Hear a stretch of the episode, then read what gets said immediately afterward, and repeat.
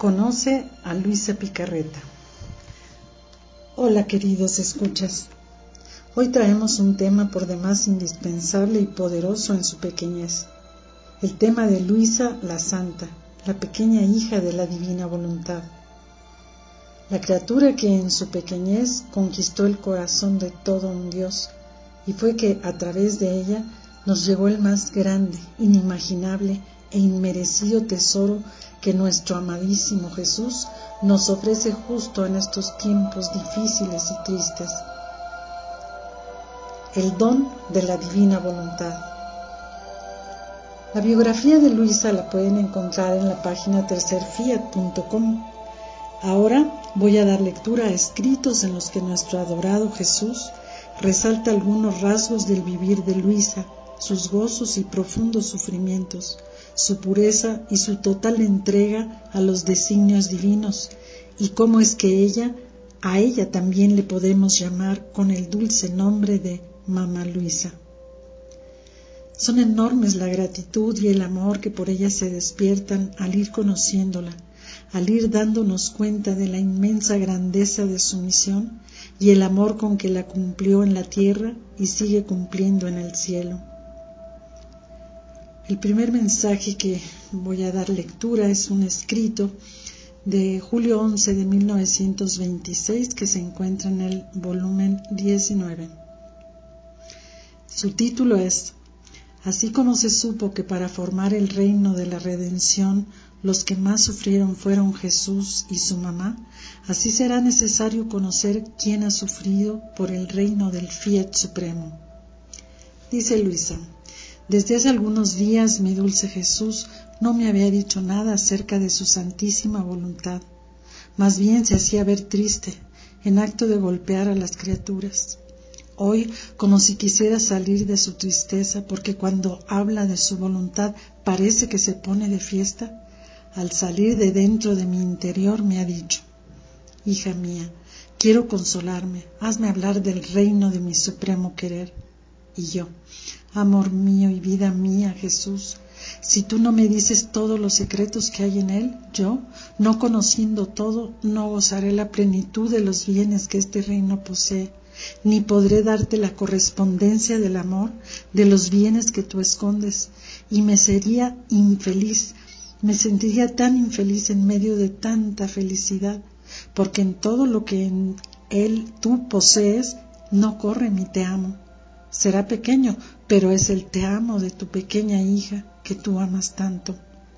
Y Jesús, tomando mi misma palabra, me ha dicho, Pequeña hija mía, lo dices tú misma, cuánto es necesario el conocimiento, si es necesario para ti, mucho más para los demás.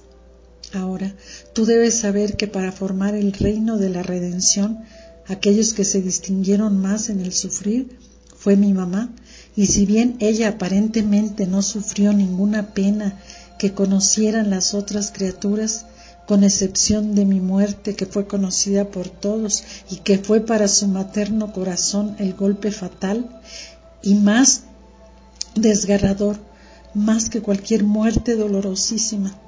Pero como ella poseía la unidad de la luz de mi querer, esta luz llevaba a su corazón traspasado no sólo las siete espadas que dice la Iglesia, sino todas las espadas, las lanzas, los pinchazos de todas las culpas y penas de las criaturas, que martirizaban en modo desgarrador su materno corazón. Pero esto es nada, esta luz le llevaba todas mis penas, mis humillaciones, mis aflicciones, mis espinas, mis clavos, las penas más íntimas de mi corazón.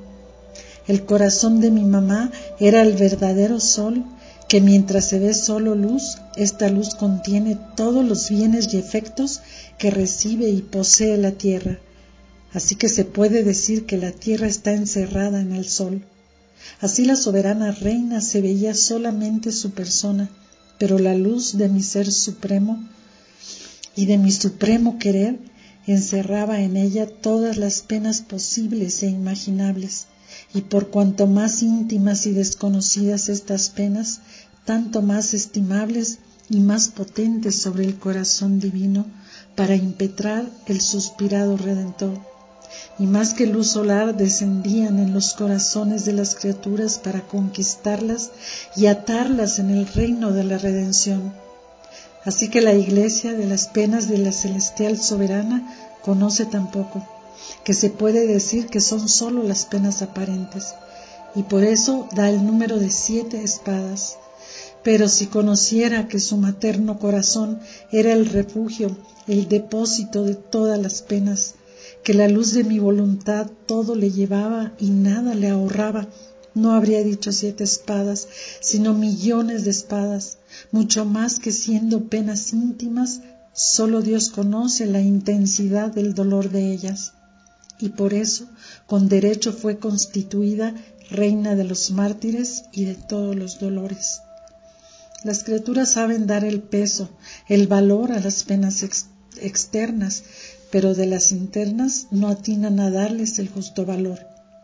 Ahora, para formar en mi mamá primero el reino de mi voluntad y después el de la redención, no era no eran necesarias tantas penas, porque no teniendo culpas, la herencia de las penas no era para ella. Su herencia era el reino de mi voluntad, pero para dar el reino de la redención a las criaturas debió sujetarse a tantas penas. Así que los frutos de la redención fueron madurados en el reino de mi voluntad poseído por mí y por mi mamá. No hay cosa bella, buena y útil que no salga de mi voluntad. Ahora, unida a la soberana reina, vino mi humanidad. Ella quedó escondida en mí, en mis dolores, en mis penas, por eso poco se conoció de ella, pero de mí, de mi humanidad fue necesario que se conociera lo que yo hice, cuánto sufrí y cuánto amé. Si nada se conociera, no habría podido formar el reino de la redención. El conocimiento de mis penas y de mi amor es imán y estímulo, incitación, luz para atraer a las almas a tomar los remedios, los bienes que en ella hay. El saber cuánto me cuestan las culpas, su salvación es cadena que los ata a mí e impide nuevas culpas. Si en cambio nada hubiera sabido de mis penas y de mi muerte, no conociendo aún cuánto me ha costado su salvación, ninguno habría tenido el pensamiento de amarme y de salvar su alma. ¿Ves entonces cuánto es necesario el hacer conocer cuánto ha hecho y sufrido aquel o aquella que ha formado en sí un bien universal para darlo a los demás? Ahora, hija mía, así como fue necesario hacer conocer quién fue aquel y aquella y cuánto les costó formar el reino de la redención, así es necesario hacer conocer a aquella a la cual mi paterna bondad ha escogido primera para formar en ella el reino del Fiat Supremo y después dar el principio de la transmisión a los demás, así como fue para la redención, que primero fue formada entre yo y mi mamá celestial y después fue conocida por las criaturas, así será el Fiat Supremo. Por lo tanto, es necesario hacer conocer cuánto me cuesta este reino de mi voluntad, y para hacer que el hombre pudiera entrar de nuevo en su reino perdido, he debido sacrificar a la más pequeña de las criaturas, tenerla clavada por cuarenta años y más dentro de un lecho, sin aire, sin la plenitud de la luz del sol que todos gozan, como su pequeño corazón ha sido el refugio de mis penas y de aquellas de las criaturas, como ha amado a todos, rogado por todos, defendido a todos, y cuántas veces se ha expuesto a los golpes de la justicia divina para defender a todos sus hermanos y además sus penas íntimas, mis mismas privaciones que me martirizaban, su pequeño corazón dándole muerte continua, porque no conociendo otra vida que la mía, otro querer que el mío, todas estas penas arrojaban los fundamentos del reino de mi voluntad, y como rayos solares maduraban los frutos del fiat supremo. Por eso es necesario hacer conocer cuánto te costó a ti y a mí este reino, y así por el costo puedan conocer cuánto amo al que hagan adquisición de él y por el costo puedan apreciarlo y amarlo y aspirar a entrar a vivir en el reino de mi suprema voluntad. Esto lo he escrito por obedecer, pero ha sido tanto el esfuerzo que apenas he podido señalar algo de mi pobre existencia, ya que por la gran renuncia me siento helar la sangre en las venas, pero me conviene repetir siempre fiat, fiat, fiat. En otro escrito de octubre 25 de 1915, eh, que se titula Complacencia de Jesús, al sentir repetir por el alma lo que él hizo.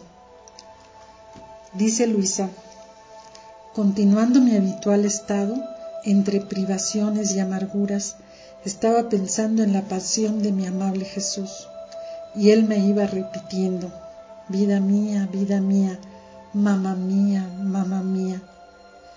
Yo sorprendida le he dicho, ¿qué quiere decir esto? Y Jesús, hija mía, conforme siento repetir en ti mis pensamientos, mis palabras, amar con mi amor, querer con mi voluntad, desear con mis deseos y todo lo demás, así siento correr mi vida en ti y repetir los mismos actos míos. Y por eso es tanta mi complacencia que voy repitiendo, vida mía, vida mía.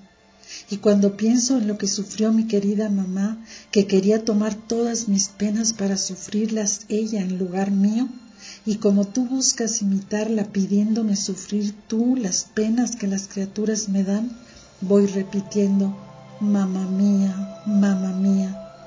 En tantas amarguras de mi corazón por los tantos miembros lacerados que siento en mi humanidad de tantas criaturas, mi único alivio es sentir repetir mi vida. Así siento los miembros de las criaturas consolidarse en mí.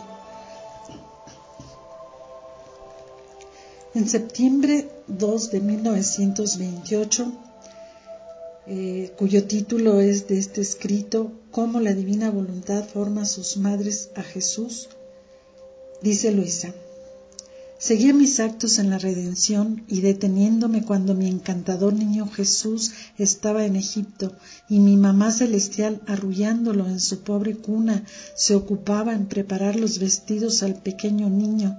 Yo, poniéndome junto a la mamá reina, hacía correr mi te amo en el hilo que servía al vestido de Jesús y mecía la cuna para hacer dormir a mi celestial niño, haciéndole mis cantos de amor y pidiéndole el fiat divino, y mientras parecía que cerraba los ojos al sueño, con mi sorpresa lo he visto alzar su cabecita, que mirando a nuestra mamá divina y a mí, ha dicho con acento ternísimo, mis dos mamás, mi mamá y la pequeña hija de mi querer. Mi voluntad divina me las une juntas y me las hace hacer a las dos de mamá. ¿Por qué la celestial reina me es verdadera madre? Porque poseía la vida de mi fiat divino. Solo él le podía suministrar el germen de la fecundidad divina para hacerme concebir en su seno y hacerme hijo suyo. Así que sin mi divina voluntad, ella no podía absolutamente ser mi mamá, porque ningún otro, ni en el cielo ni en la tierra, posee este germen de la fecundidad divina que ni más ni menos es el que da la capacidad de hacer concebir al Creador en la criatura. Mira entonces, mi querer divino me formó la mamá y me hizo su hijo. Ahora me está formando a su pequeña hija por mamá mía y me la hace encontrar cerca de mi primera madre para hacerla repetir sus actos, entrelazarlos juntos y hacerla impetrar su reino y por lo tanto hacerla repetir su germen divino y la fecundidad del fiat voluntas tua en las criaturas. Solo mi voluntad divina puede todo y puede darme todo. Después, cerrando los ojos en el sueño, repetía, mis dos mamás, mis dos mamás. Cómo era tierno y conmovedor el oírlo, cómo hería el corazón ver lo que interrumpía el sueño para decir, mis dos mamás. Oh voluntad divina, cómo eres amable, potente y admirable. Ah, desciende en los corazones de todos y pone en ellos este germen divino, a fin de que su germen fecundo te forme tu reino y te haga reinar como en el cielo, así en la tierra. En otro escrito, en noviembre 14 de 1928, que se llama Quien hace la divina voluntad se vuelve madre. Dice Luisa, mi amable Jesús se hacía ver como pequeño niño, el cual poniéndome los brazos en mi cuello me ha dicho, Mamá mía, mamá mía, quien hace mi divina voluntad se vuelve madre, mi fiat divino me la embellece, la transforma y la vuelve fecunda, de tal modo de darle todas las cualidades para ser verdadera madre, y yo me voy formando esta madre con los reflejos del sol del querer divino. Y me glorío y tomo tanto gusto con llamarla mamá mía, mamá mía, y no solo la escojo por madre mía, sino que llamo a tantos otros pequeñitos y les doy a mi madre por madre a ellos. Y mientras esto decía, me hacía ver en torno a mí a tantos pequeños niños y niñas, y el niño Jesús les decía, esta es mi madre y la vuestra. Aquellos pequeños hacían fiesta y se estrechaban todos a mi alrededor junto con Jesús. Y Jesús ha continuado. Estos pequeños que tú ves no son otra cosa que el primer grupo de hijos de mi querer divino. En él todos serán pequeños, porque mi divina voluntad tiene virtud de conservarlos frescos y bellos como han salido de nuestras manos creadoras y como ha llamado a tu pequeñez a vivir en ella. Es justo que como primera seas la pequeña mamita de los pequeños niños. Así es, amigos, Luisa la Santa, la pequeña hija de la divina voluntad, la recién nacida del divino querer, es también nuestra mamita si nos decidimos a vivir el gran don de la divina voluntad. Para cerrar este video, dejo solo un poquito por cuestiones de derechos de autor de esta canción de los ochentas que interpretaba el cantautor español Víctor Manuel titulada Hay amor, que a mí en lo personal me hace pensar en nuestro adorado Jesús. Y yo le pondría como subtítulo La canción de Luisa y de todos los que queremos vivir en divina voluntad. También les dejaré la letra completa y ya ustedes harán su búsqueda en YouTube. Amigos, amigas, ella es Luisa Picarreta, también nuestra pequeña mamá. Gracias por escuchar esto.